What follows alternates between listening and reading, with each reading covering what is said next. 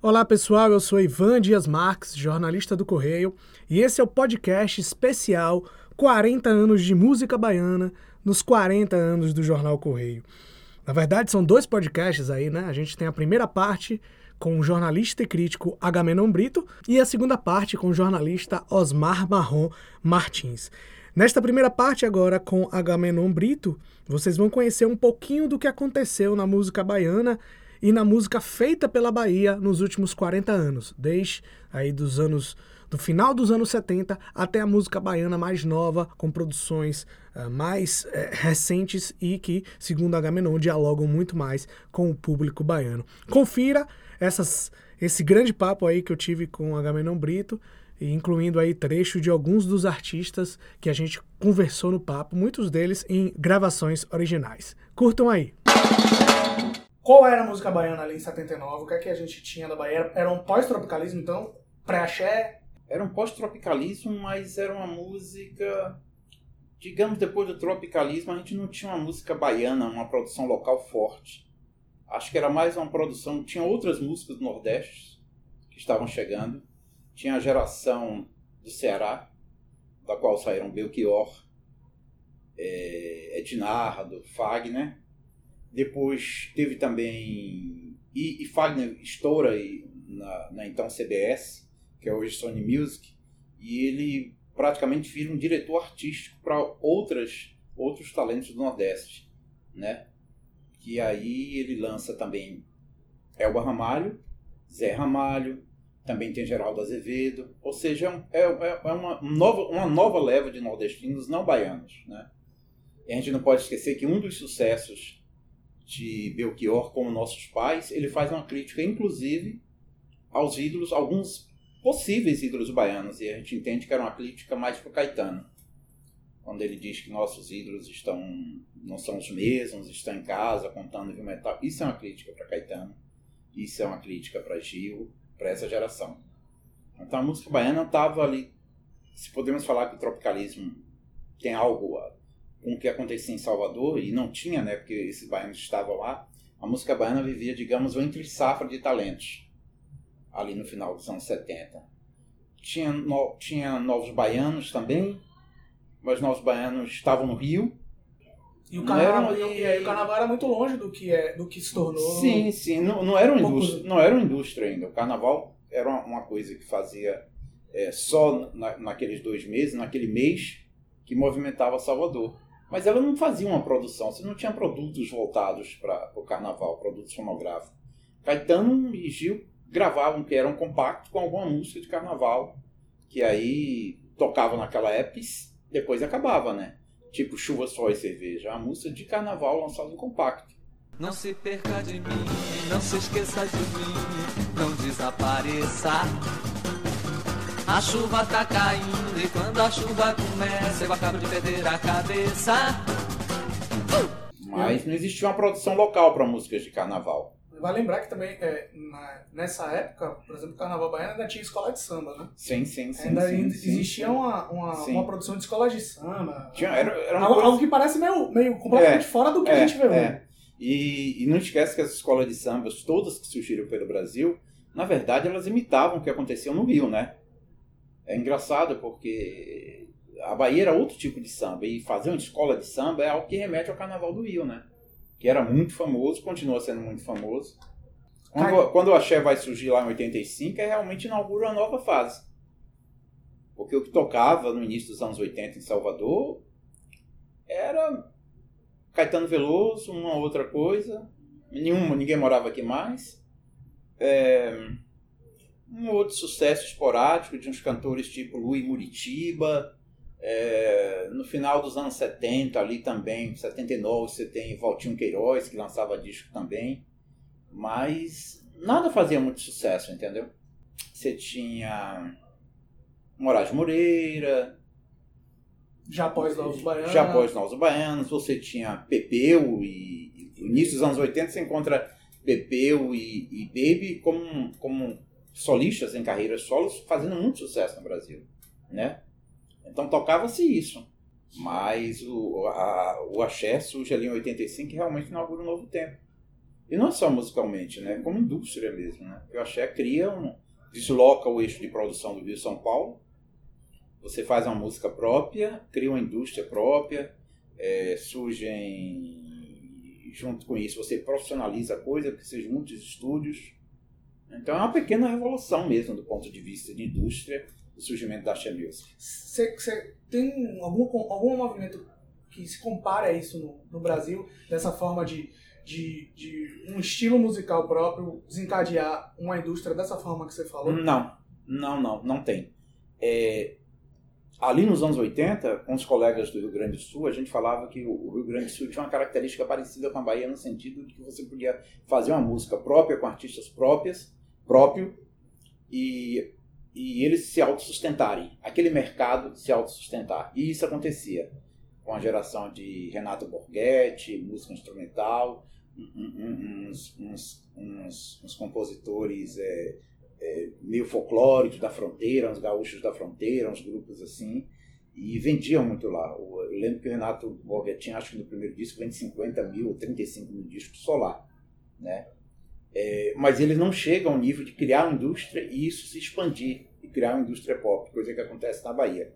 E eu lembro também que depois, lá nos anos 90, no início dos anos 90, é, quando o Mangue Beat estoura e, e, e, em Recife e, e, movimenta também, ganha uma dimensão nacional, os colegas de. os amigos e os colegas do meio musical da crítica do Recife falavam que invejavam o fato da Xé ter criado uma indústria, tocar em rádio, porque em Recife isso não acontecia. Então, se você pegar qualquer compositor que sobreviveu daquela época, tipo Fred 04, ou Otto, ele vai falar que foi consumida pela crítica, pela elite, mas não tocou no rádio. Continuou alternativo. Continuou alternativo. Continuou alternativo. Então, do ponto de vista de movimento popular e de mexer com a cena, não existe nada parecido com a Music. Você, você imaginava quando percebeu esse, esse, toda essa movimentação que ela acabasse, pelo menos na minha concepção, tão rápido? Eu acho que não acabou tão rápido mas eu, eu, eu, em algum certo momento, eu cheguei a escrever artigos para revistas de fora, uma revista de Minas chamava A Palavra, depois para o Jornal do Brasil também, que tinha impresso na época, e que falava que ia entrar em decadência, que estava entrando em decadência. Porque você via alguns sinais que era assim, você não criar casas de espetáculos, você ter um mercantilismo, fazer um, transformar aquilo num capitalismo muito selvagem, uma cisão muito grande entre, cis... entre, a elite e o povo, né? Vamos dizer assim. É. A gente teve. Hoje, se a gente olhar o carnaval hoje em dia, os camaradas continuam, os blocos continuam, ainda existe uma diferença, mas muito menor do que houve numa época. Houve uma época que, uma, que era uma. Era maior, era gritante. Era gritante. E isso também. É... E se traduz em muitas formas, porque virou uma fábrica também. Então, você contratava artistas, você criava. Chegou uma época que é ali o auge do axé, que é 96, entre 90, 96 e 97, que tem o seguinte também. O auge do axé, é, a primeira metade da década de 90 e 97, coincide com o apogeu do Plano Real. O que é que o Plano Real faz? O Plano Real injeta muito dinheiro, acaba com a inflação e faz com que o brasileiro esqueça o, o, a vitrola, esqueça o LP, e é a grande indústria do CD, e é a grande indústria do compacto disco surgindo. Isso, isso movimentou muito o mercado, revolucionou. E isso coincide com a popularização da música. Então você tem mais dinheiro, você vai comprar CD, você vai comprar aparelho para tocar o CD. E, e, acho que você pode planejar também melhor, por exemplo, um bloco que, que tinha uma atração que ele podia lançar no ano seguinte tendo a segurança do mercado tendo e a segurança sim, sim, e o, e o também sim, a segurança de comprar aquele bloco com antecedência. Carneia, né? Aquela coisa que existia. Então são três, são três coisas que surgem é, com movimentos populares muito fortes.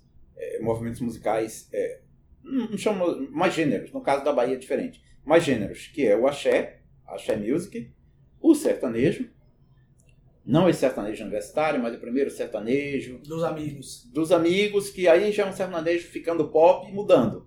Já é, né?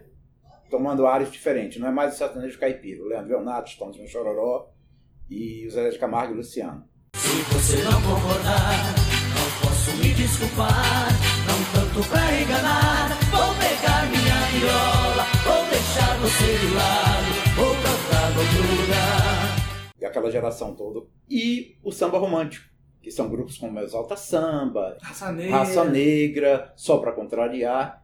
Samba amor tomou conta do meu ser. Isso vende muito, esses três gêneros, né? Explodem muito, são é, beneficiados. E a Axé e a Axé Music, junto com isso, começa a fabricar bandas. Porque a Axé Music, nesse período, no auge, ela chegou a representar, tipo, entre 12% a 13% das vendas anuais de CDs no Brasil. Isso é muito dinheiro. Isso é muito dinheiro. Gravadoras como é, é, a, a Polygram, que hoje é a Universal Music, tinham em torno de 15 a de 20 artistas no cast. Só baianos, uns 20. Você f- E aí tinha alguns que realmente estavam ali que já tinham tempo, e tinham bandas que eram fabricadas.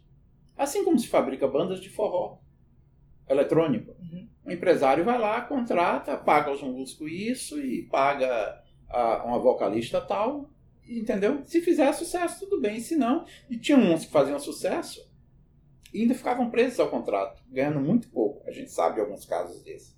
E era tão cruel a coisa que às vezes quando ela, uma vocalista, por exemplo, não queria mais continuar, queria rever o contrato, ela era obrigada a sair para a carreira solo e o patrão dela, que era o dono do bloco ou do, né, ainda pagava a, a rádios em Salvador para não tocar, para boicotar de rádio. Existem casos, né, como esse.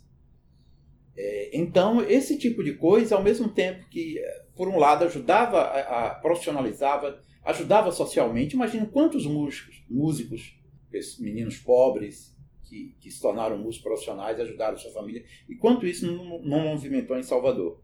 Ao mesmo tempo, tinha esse outro lado. Parecia é, que ia ser eterno, e esse foi um erro. Porque quando se parece que é eterno, os pecados começam a, a, a- florescer, né? Então não se planejava. Começaram as brigas internas, um ajudava o outro, não tinha uma união. E isso foi uma união, por exemplo, que é necessário para continuar. Se você pegar a evolução, o sertanejo daquela época se transforma e nunca deixa de fazer sucesso e chega aí, aí ao século XXI dominando como domina hoje a- as paradas do Brasil, qualquer parada que você possa imaginar, de Spotify, que são as paradas que interessam hoje, de plataformas digitais, a- ao que toca em tudo, ao que faz sucesso, é a música universitária. E ele foi feita como? Com inteligência, pegando o melhor de exemplos, inclusive da Music. Eles pegaram, eles pegaram por exemplo, o know-how da Music de fazer festa. É, mas eles foram ajudando um ao outro.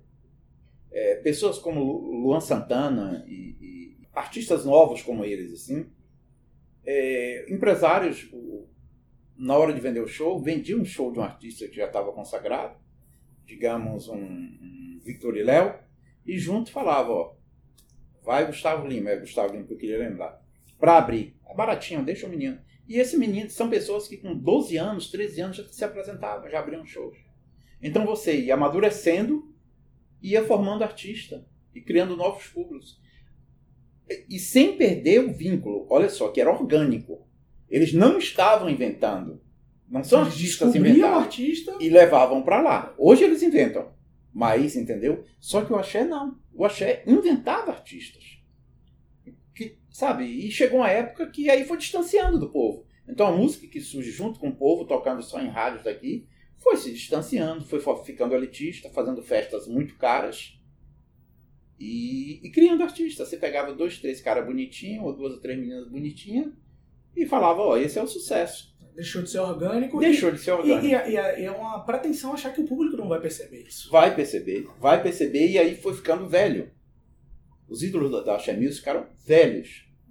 Chegou um tempo assim que por mais que você goste é, e veja reconhecimento pela carreira em um Duval Leles, em um Bel, em tudo, no carnaval a pessoa vai querer sair, mas não tem mais identidade com ninguém novo. Hum? Você não vai ouvir fora do carnaval, entendeu? Se não estiver ali. só tem ali porque isso faz parte da indústria. Do, do cara novo se identificar com um artista novo, da idade dele. Uhum. A cultura pop é assim, não é como a MPB, né? Que um Caetano Veloso, pessoas de 12, 13 anos vão descobrindo e vai gostando. Não é desse jeito, né? A Axé precisa dessa identificação da, do pertencimento, vamos dizer. É, de, de, é. de entender aquele ali como, como é, alguém que está próximo, vamos dizer assim. Alguém que está falando a sua língua. Eu Sim, acho sim, que, sim, que essa coisa que, eu, que o sertanejo E tem bastante. Tem né? bastante. O, o, que, o que foi alterando no, no que entende inicialmente pela Xé é que aí outros grupos foram surgindo na Bahia, outros gêneros. a- Aí a, a, a Axé Music aco- acopla ela, a cena, mas não são originalmente dela, como o pagode, ou, ou grupos mais modernos que misturam eletrônico, como a Tocha tal, que eles conseguem já. Eles já têm uma identificação com o novo público. E aí fa- fazem parte da cena axé. Esses sabem fazer isso, né? Mas axé tradicional vai vai definhando até acabar como como gênero. Se você pegar, sei lá, qualquer época, há, há- muito tempo já, sem, sem as músicas mais tocadas no Spotify, você não vai encontrar uma música que a gente pode falar isso é axé music. É, eu olhei isso há pouco tempo, inclusive. Não tem. Zero. Não tem, é zero. O que é que resta da Axé Music? Fazer festa com artistas medianos e alguns que sobraram e que ainda tem um apelo pop. E é uma indústria que tem um apelo pop tão grande que conseguiu criar pessoas que estão na Globo, como Carlinhos Brau, como a Cláudia Leite, como Ivete. Que, que talvez tenham sido quem conseguiram se desvincular também sim, dessa. sim, porque tem um star indústria. quality pop, desvinculou da indústria, se tornaram nacionais e se tornaram pop, no sentido mais amplo da palavra pop. Foram gravar com. Ivete foi gravar com o Caetano, com o sim, Gil. sim, sim. Botou música em novela mais romântica, né? Isso, o Carlinhos Brown é um cara que tem até a projeção internacional, é um cara que faz parte dos tribalistas, entendeu? Um cara que tem um, um espectro amplo de, de atuação. Já sei namorar, já sei beijar de língua agora. Só me resta sonhar. Já sei onde ir, já sei onde ficar agora. Só me falta sair. É, mas é isso, são pessoas de, de outra época, né? Que ainda sobraram, mas como, mo- como gênero, você não, não encontra mais. Em algum momento você achou que, que esse, esse vácuo que acabou sendo ocupado, esse vácuo que o Axé deixou aqui, o sertanejo sim, sim, sim. ele pudesse ser ocupado pelo pagode? Ou o pagode acabou sendo Hum, é, eu- eu também? Pelo, o, o problema é que o pagode baiano não consegue, pelas características dele, primeiro, ele instrumentalmente, tirando um ou outro, tirando um grupo como a Harmonia do Samba, que já está há 500 anos, que é muito bom, é, ele não é ele, ele não é rico. As composições são fracas, falam muito de sexo. Então, isso prejudicou profundamente. Porque isso não tem, isso não consegue emplacar nacionalmente. Nem o funk, que é do Rio, e o Rio está mais próximo de tudo, né? É uma das capitais do mainstream. O funk mais sexista é o proibidão, mas o funk teve que maneirar para ganhar o Brasil. Pessoas como Ludmilla e Anitta, se fossem cantar o funk mais como era no início, não mais- fariam Se fosse sucesso. mais Tati quebra-barraco, Não, não, não, não, Mr. Catra, não, não vai. não, não, não tem como Não ir. tem como. Não tem como ir. Você tem que mo- moldar, se moldar, né? Para fazer sucesso. Você tem que ser mais assimilável. Que Eu acho que o retrato disso é que a gente teve aí, se a gente pensar nos últimos 15 anos de carnaval, deve ter tido pelo menos uns 10 artistas diferentes ganhando o prêmio de melhor música do carnaval. Tem gente que apareceu uma vez sim, já sim, foi sim, embora. a sim, gente já pode lembrar embora. que aquela do, super-herói, do super-homem. Sim, mas aí, mas olha só, Né? aí vira ser o que o carnaval? Vira ser uma coisa de época como era antes, Pré-axé. pré-axé. O axé perdeu uma das melhores características que teve, porque ele conseguiu transformar uma música de carnaval, ampliou isso para o ano todo. E E coincidiu, daqui, e né? coincidiu que o Brasil precisava de uma música como a ela, como aquela. Era um Brasil de euforia, de crescimento, de não sei o quê, de festas e tudo. Ele, ele perdeu esse bonde. E esse bonde foi ocupado pelo sertanejo universitário. Se você ouve o sertanejo universitário, você percebe que tem coisas do rock, tem coisas do axé, tem coisas do arrocha, tem coisas do funk. É impressionante. É impressionante Esse como aí eles tem cara cons- que vai durar. Vai, porque é um, é um, um camaleão. Ele foi pegando várias coisas, aco- acoplando. Tem estrutura de show que você olha os LEDs, você vê tudo e fala, isso é um show de rock. A vestimenta lembra a roda. Sim, né? sim, sim. Hoje Aí você pega a interação com o público, é do axé. é do axé, entendeu? A interação do público é do axé. O jeito de gritar sai do chão, a estrutura, o know-how de fazer show, importaram do axé, aprenderam com o axé, como fazer festas. Como levar um caminhão pra uma cidade, um Sim, caminhão aprenderam isso outra. tudo, aprenderam isso tudo bem e passaram os professores, entendeu?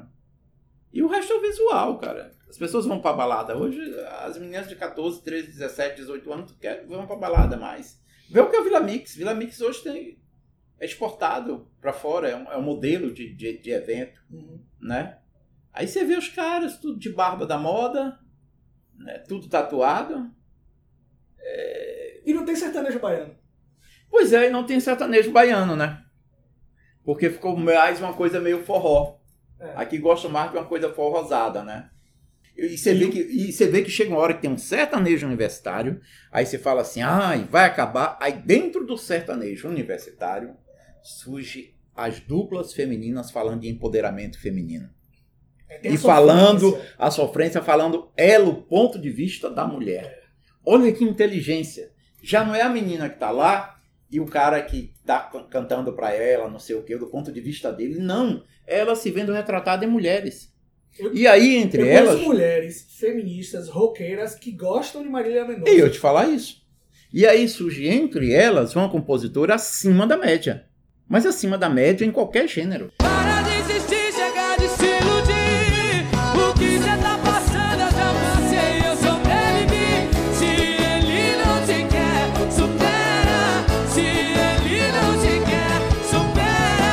De vez em quando, você, se não esquecer, assim, que às vezes ela cantando fica aquele negócio, o jeito de cantar, que é bem sertanejo. Você pega algumas letras dela, já vi letras cantadas por outras pessoas. Ela gravou com Gal Costa, né?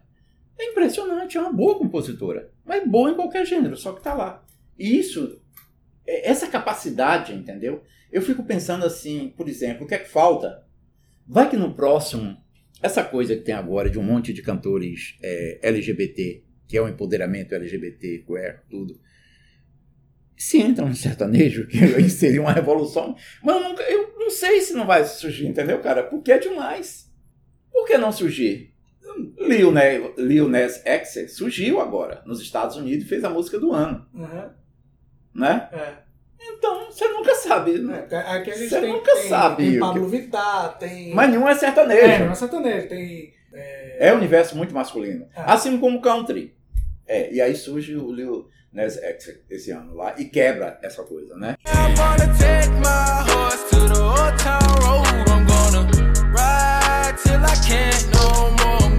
E a Bahia nesse Sertanejo. O que é que a Bahia faz hoje pra... Não tem. Não tem. A Bahia tem cantores que, que tem compositores como Felipe Scandurras, que faz muito, é um cara que tá rico hoje, compondo muito, é um compositor baiano, gravado por muita gente. Teve, teve a época que Luan gravava várias músicas dele e tal. Mas como artista não tem. Teve algum momento que você... Você me falou que, que escreveu artigos para Ah. revistas falando sobre essa decadência do axé. É. Teve algum momento chave que você disse, morreu? Eu acho que foi chegando aos poucos, sabe? Foi quando eu comecei a ver que mesmo pessoas como Cláudia Leite, como Ivete Sangalo, que é de maior sucesso, quando essas duas pessoas não emplacavam mais hits. Voltaram a fazer hits. música de carnaval. Não, Só, lançavam, só pro carnaval. lançavam né? discos, fazem shows e tal. Ivete faz muito sucesso em shows tudo, mas você vai lá no Spotify ninguém tá ouvindo. Aí você percebe o que passou. Que mesmo os sobreviventes, que são estrelas, não fazem mais sucesso.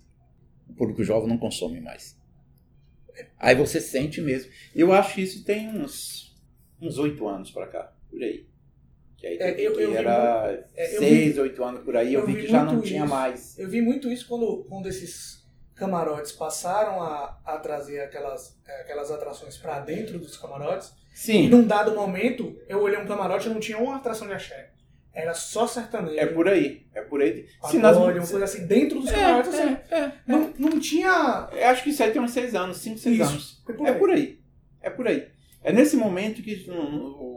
Bora botar uns seis anos. A gente tá em 2019, 2014, 2013. É por aí. É Uhum. por aí. que você vê que não, não é mais a mesma coisa, que, que aí as pessoas se iludem porque assim, como está em Salvador, a mídia de Salvador é, é, fala muito neles. Aí se você não é muito se você tem a, a cabeça mais aberta e acompanha o que está acontecendo o tempo todo nos lugares, você sente que, esse sucesso é uma coisa mais regional, que a gente está superdimensionando. Que aparece na televisão, que aparece no site, que não sei o que, que lança, mas você vê que fora daqui. tá- acaba ficando dentro de uma bolha. Assim. Numa bolha. Mas você vê que fora daqui isso é uma bolha. Entendeu? E o carnaval, hoje em dia, vamos dizer assim, que ele só não entrou numa decadência muito grande por causa do público LGBT? Não só isso, é porque o carnaval também ele voltou a ser pipoca. Sim. E isso foi fundamental. Não, mas eu tô dizendo nos termos de mercado, né? Porque a pipoca não paga pra Sim, falar. sim, mas eu, eu acho que o LGBT ele paga ainda por um elitista. O público que vem, que consome essas festas que se fazem hoje, Cláudia Leite, Ivete. Sangala e os blocos todos, é um público elitista. É muito paulista, a maioria, muito paulista, e às vezes eu acho é, intelectualmente, digamos, preconceituoso. É, é- é estranho falar que o público LGBT pode ser preconceituoso, mas eu acho que ele tem um certo preconceito. Ele não quer só ficar ali naquela bolha. Ele tem um certo preconceito contra a coisa mais natural do carnaval. É um público que jamais iria, talvez, para um carnaval que é mais popular, de Olinda, por exemplo, em que você está mais solto. Então eu sinto isso muito. Ah, eu, que- aqui eu estou segurinho, aqui eu estou mais tranquilo. E eu acho meio, às vezes, muito desanimado. Acho meio plastificado, cara. Eu vejo, às vezes, passar grupo, blocos assim, que você vê. Eu vejo a geração de agora, eu vejo é, é, as amigas de Bebel com 20, 18, 17 anos. Ninguém quer sair em bloco. Só sai na pipoca. Não sai na pipoca o tempo todo, porque sabe que é perigoso, ah, né? Mas tem trecho que elas, que elas vão e que elas ficam. Elas não falam que não vão pagar. E não pagam, né? A questão é que não gostam. Fica Diz que não lugar, conversando, Fica conversando, paquerando e pronto, e fa- entendeu? E disse que não, que bloco é chato.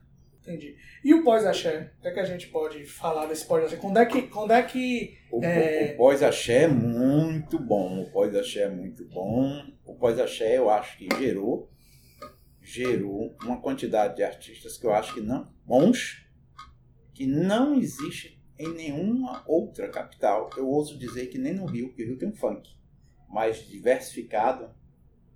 Eu devo deixar o Rio é pretensão demais, é baianidade demais. Mas deixa o Rio e São Paulo lá. Mas fora do Rio e São Paulo não tem tanto artista. Não, fora de São Paulo. São Paulo agrega artista em tudo quanto é lugar. Você não vai encontrar tantos artistas é, tão interessantes e diversificados quanto Baiana System, que a gente poderia botar como a cabeça, é, é, talvez o maior destaque desse pós-axé. Máquina de louco. A E a, Tocha, e a representação tá vindo na prática na prática. do A pós-axé. Tocha, Márcia Castro, Luete Luna, Irã, e é de todos. Bacuachu do Blues, você tem de todos os gêneros. Larissa. Claro, você tem de todos os gêneros. Da coisa mais pop africana, ligado à etnia, ligado à ancestralidade, mas já com a coisa pop, eletrônica, como a Larissa Luz. Procuram-se bonecas pretas. Procuram-se bonecas pretas. Procura-se, procura-se representação. É, Você vai para a Tocha, que gerou um monte. O, o Rafa é um grande produtor. Você vai para a Baiana System, que também é uma coisa que você pode desvincular. Não tem como desvincular do carnaval também, porque ele estoura no carnaval. É é inimaginável pensar uma Baiana System no carnaval até pouco tempo atrás. Há menos de 10 anos. É, você vê uma banda como Maglore, que lota agora Rio e São Paulo, né, dentro do lota o auditório Ibirapuera. É, então são muitos artistas ao mesmo tempo. Você vê Baco, você vê Irã, um rapper gay, com uma representatividade gay. Você vê agora um, um, uma Maju, que é uma trans. Pois tenho certeza de que eu vim te ver. Gritar seu nome, fazer sinal na janela do seu AP. Bater seu nome e de carona fugir com você. Gritar seu nome, fazer sinal na janela do seu AP. Então você tem tudo representado nessa cena pós-axé. E aí, E aí a gente pode dizer que o, o papel do axé nisso é aquela produção daquela indústria que, que ajudou a gerar sim, isso. ajudou. Ajudou. Todo mundo hoje reconhece, mesmo mais radical, que sem aquela cena que no auge a gente detestava, eu inclusive, Eu assim, a- o domínio, detestava o domínio, via qualidade, mas achava que o domínio prejudicava. O domínio prejudicava, daquela forma, prejudicava a- o diálogo da Bahia com o resto do país. O diálogo musical. E prejudicou realmente. A Bahia se fechou muito. Hoje em dia, sim, a gente vê. Eles falam bem. Hoje em dia se revisita. A Pete lança esse disco agora que tem. é, que ela faz um reencontro com a Bahia. E, que tem desde a Tocha, Larissa Luz, é, várias influências. Tem Lazo. E ela fala que agora ela pode falar. Agora ela se sente bem. Ela se reencontrou com a Bahia. Respeite a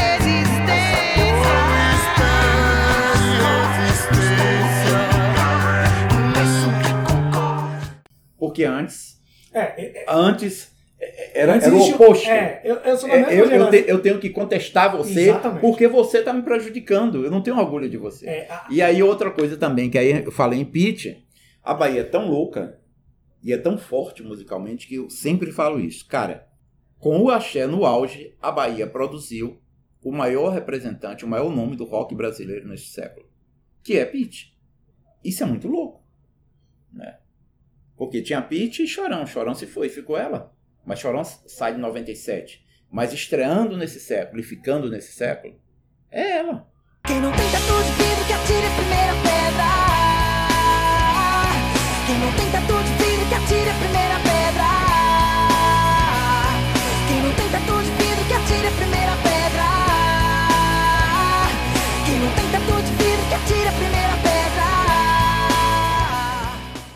rock encolheu e sobrou Pitch. E Pitch é baiana, cara. Isso é genial, cara.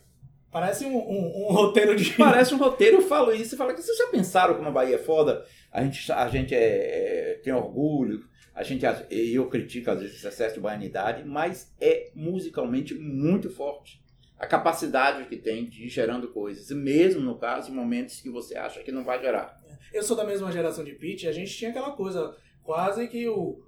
Quase que o comunismo, o capitalismo, né? O axé. Sim, sim, é, sim, é o, o imperialismo do axé, a indústria É, chezeira. é, é. E era visto É, como a- é, pela galera do rock É, é. como um inimigo mortal. Cara, você vê. E você- hoje eu olho assim, quando encontro aquele pessoal das antigas, eu falo, velho, a gente vacilou naquela época, É. porque era pra gente ter aprendido com axé. Era É, pra gente ter é. se demorou, aproveitado. demorou, Demorou. demorou a aprender. Demorou Você vê que aprender. alguns fogueiros passaram a trabalhar depois de estúdio, não sei o quê. É. Aí aprenderam. Mas é, de- até recentemente, de vez em quando eu via assim, eu falava que é, sabe de nada inocente. Se via um menino novo, aí surgiu uma banda de. Surgiu essa geração toda a entrevistar, geralmente de fora. Um baiano falava assim.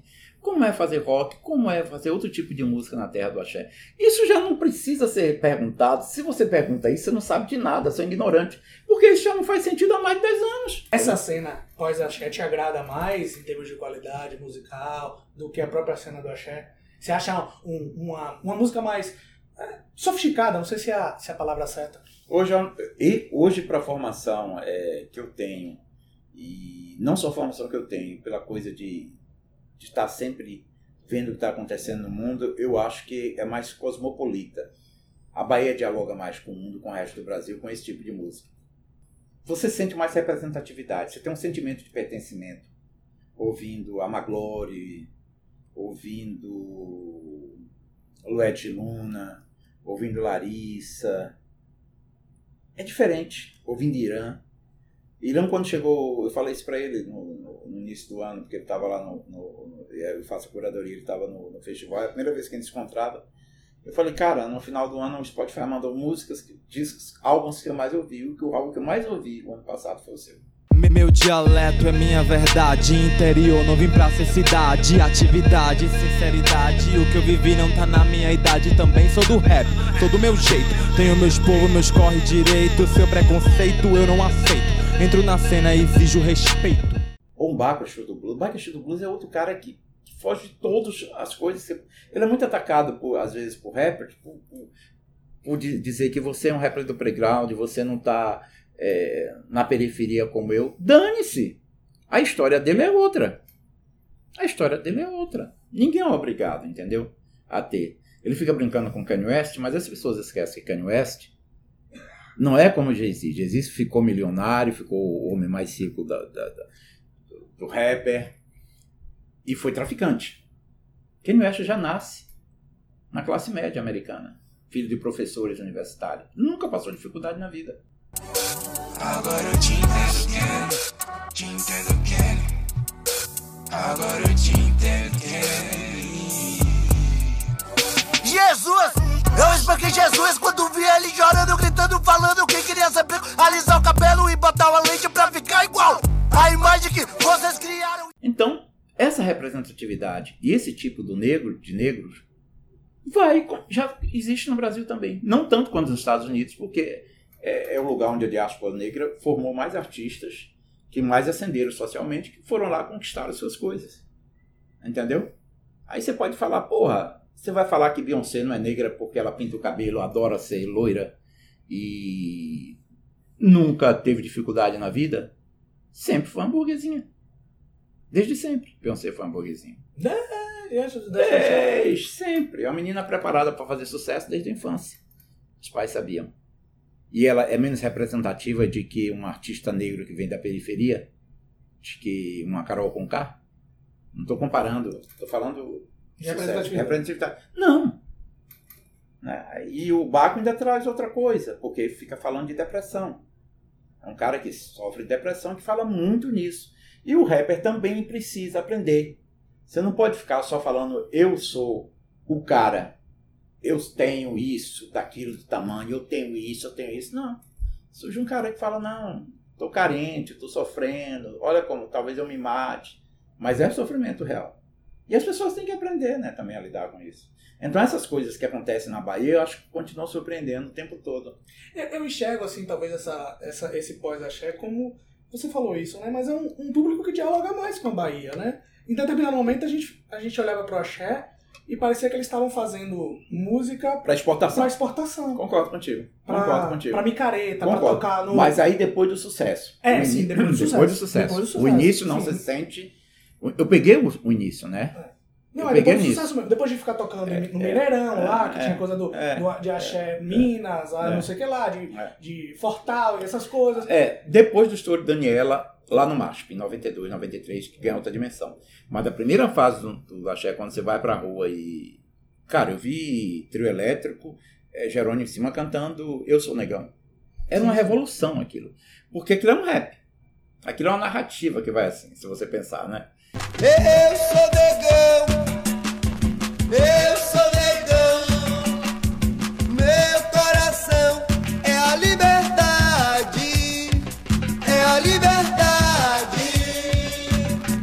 E era incrível. Ou Luiz Caldas, no início, aquilo era diálogo com, o público- diálogo com o público, direto.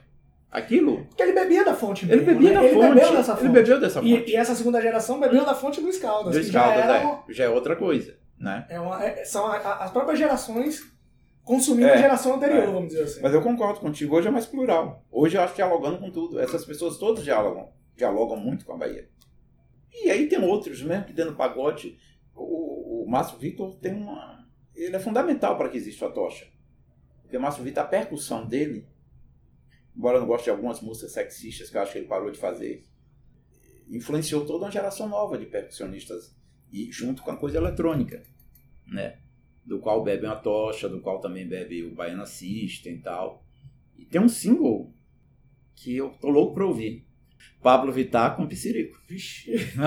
então, assim, são coisas inimagináveis em outra época, entendeu?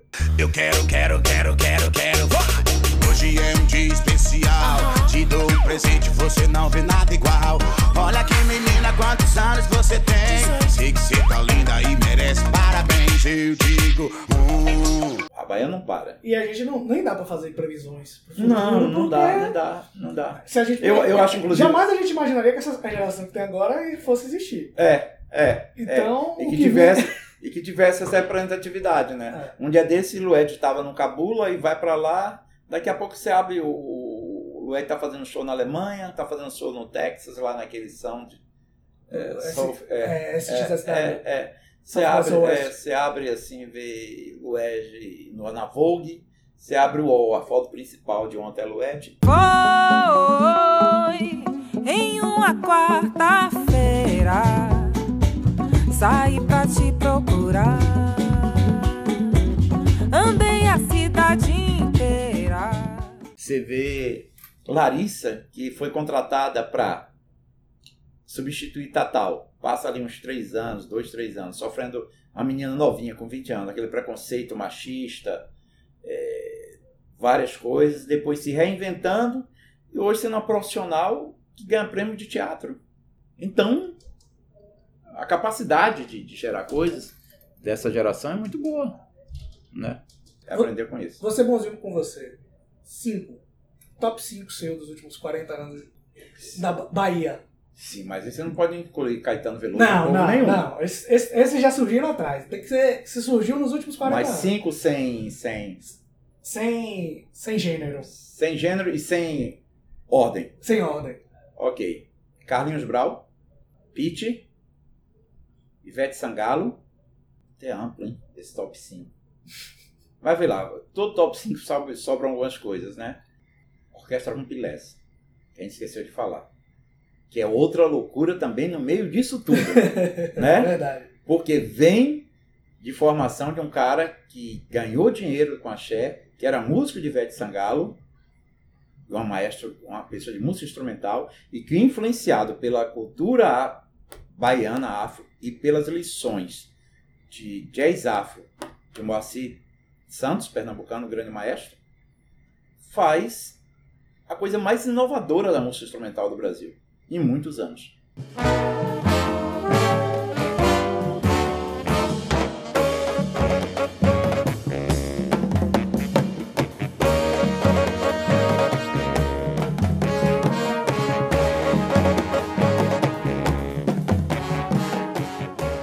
Então bora lá. Carlinhos Brau, Ivete, Pete, o seu rock, né? E pelo que ela ficou também. É, Um Pilés. um Pilés. Baiana System. Baiana System, apesar de ter algumas coisas assim com Baiana System, com algumas coisas, com, com, eu tenho umas coisas com algumas entrevistas com um jeito meio de, de dono da verdade que o Russo passa pulso tem, uns equívocos que ele tem, entendeu? Acho que é do jogo. É do jogo, mas é, ele precisa entender que isso é do jogo também, entendeu? Uhum.